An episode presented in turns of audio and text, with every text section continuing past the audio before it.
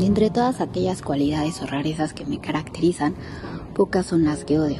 De la que hablaremos hoy es de aquella que Nietzsche juró fue lo último que quedó en la caja de Pandora y la cual, si pudiera hacer un trato con Mefistófeles, se la vendería a bajo costo. Esa excentricidad es mi capacidad de ilusionarme, como diría el poeta y autor Chicharito, de imaginar cosas chingonas.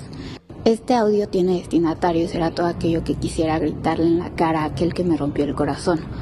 Solo hay una cosa que debía escuchar, no siento lo mismo que tú sientes hacia mí, y lo dijiste tan claro, pero no hay peor ciego que el que no quiere ver, y decidí pensar que todo era recíproco. Parecías mandado a hacer, eras a veces tan perfecto que pensaba que todo lo que había soñado que sería se encontraba frente a mí y estaba dispuesto a conectar conmigo. Me creí como siempre la historia del niño bueno que todos dicen. A mí me ha ido muy mal en el amor, la última persona de la que me enamoré me rompió el corazón, y al escucharte pensaba, ¿qué tipo de mujer te dejó ir? Si lo tenías todo, según tú eras fiel, amoroso, familiar, medio tranquilo y lo que más me gustaba, aventado. Cada locura que te propuse que hiciéramos decías que sí. En las primeras citas lo intenté preguntar, ¿a dónde va esto? Porque yo quiero un caballero que me conquiste. Tu respuesta fue que todas tus relaciones siempre tendían a lo formal. He ahí donde empecé a imaginar todo. Eso que no pasaría. Te vi y me vi, abrazados, con tus brazos alrededor mío, juntos.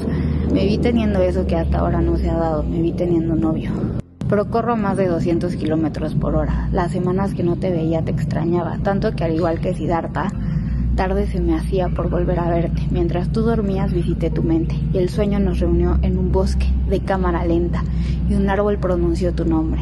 Los días se acumulaban y me ponía tan nerviosa que me pasó algo que jamás había experimentado. En una de esas se me olvidó preguntar los términos y condiciones. Entendía que estabas ocupado, pero nunca comprendí por qué no me buscabas o creabas un espacio en donde pudieras contestar mis mensajes. ¿Por qué había tanta ausencia? En marzo te propuse la salida. Te ibas a una hora y media distancia y sabía que me dejarías por día sin siquiera escribirme un buenos días. Te dije que no importaba que tú no quisieras nada serio, te entendía, pero no te fuiste. De todo lo que escuché solo me quedó el primer no te merezco, eres lindísima y sí lo quiero intentar. Y entramos a meses de silencio mientras yo buscaba la forma de seguir conectando a pesar de la distancia, de no poder sentir el contacto físico. Qué triste que salir ahora a la calle signifique poner en riesgo la salud de tus viejos, que hagamos videollamadas y tengamos que lanzarle a la pantalla nuestros besos.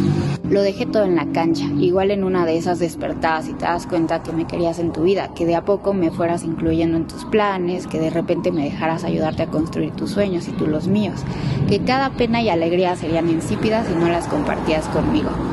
Me salió lo cursi y me pediste un tiempo. Primero fue de dos días y recé, por favor Dios, si me concedes esta no te pido nada más, que se dé cuenta que me quiere. Después fueron dos semanas y volví a rezar, por favor Dios, te juro que no te pido nada más, pero hazme esta. Intenté aplicarla de desearte tanto que al universo no le quedara otra y me dijera, ten, ahí está.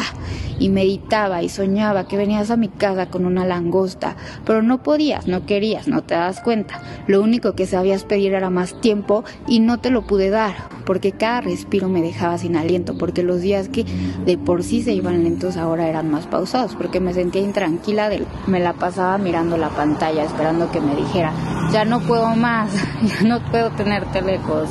¿Cómo respirar entre dos mundos en un universo paralelo, donde no haya nada que escondernos, donde todo pueda ser perfecto? Y así, aunque esté lejos de ti, voy a regresar con vida.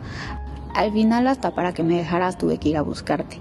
Entre el estamos vacíos escuché que yo dejaba huella, que era alguien. En una llamada escuché que me querías, que tu intención nunca fue tenerme de plato de segunda mesa, que sí me querías agregar a tu lista de prioridades. En un sueño seguramente escuché que yo era la hobbit que querías y lo que más me resonaba era esto no es un adiós, solo es un hasta luego. Puta madre, la fábrica de ilusiones nunca paró.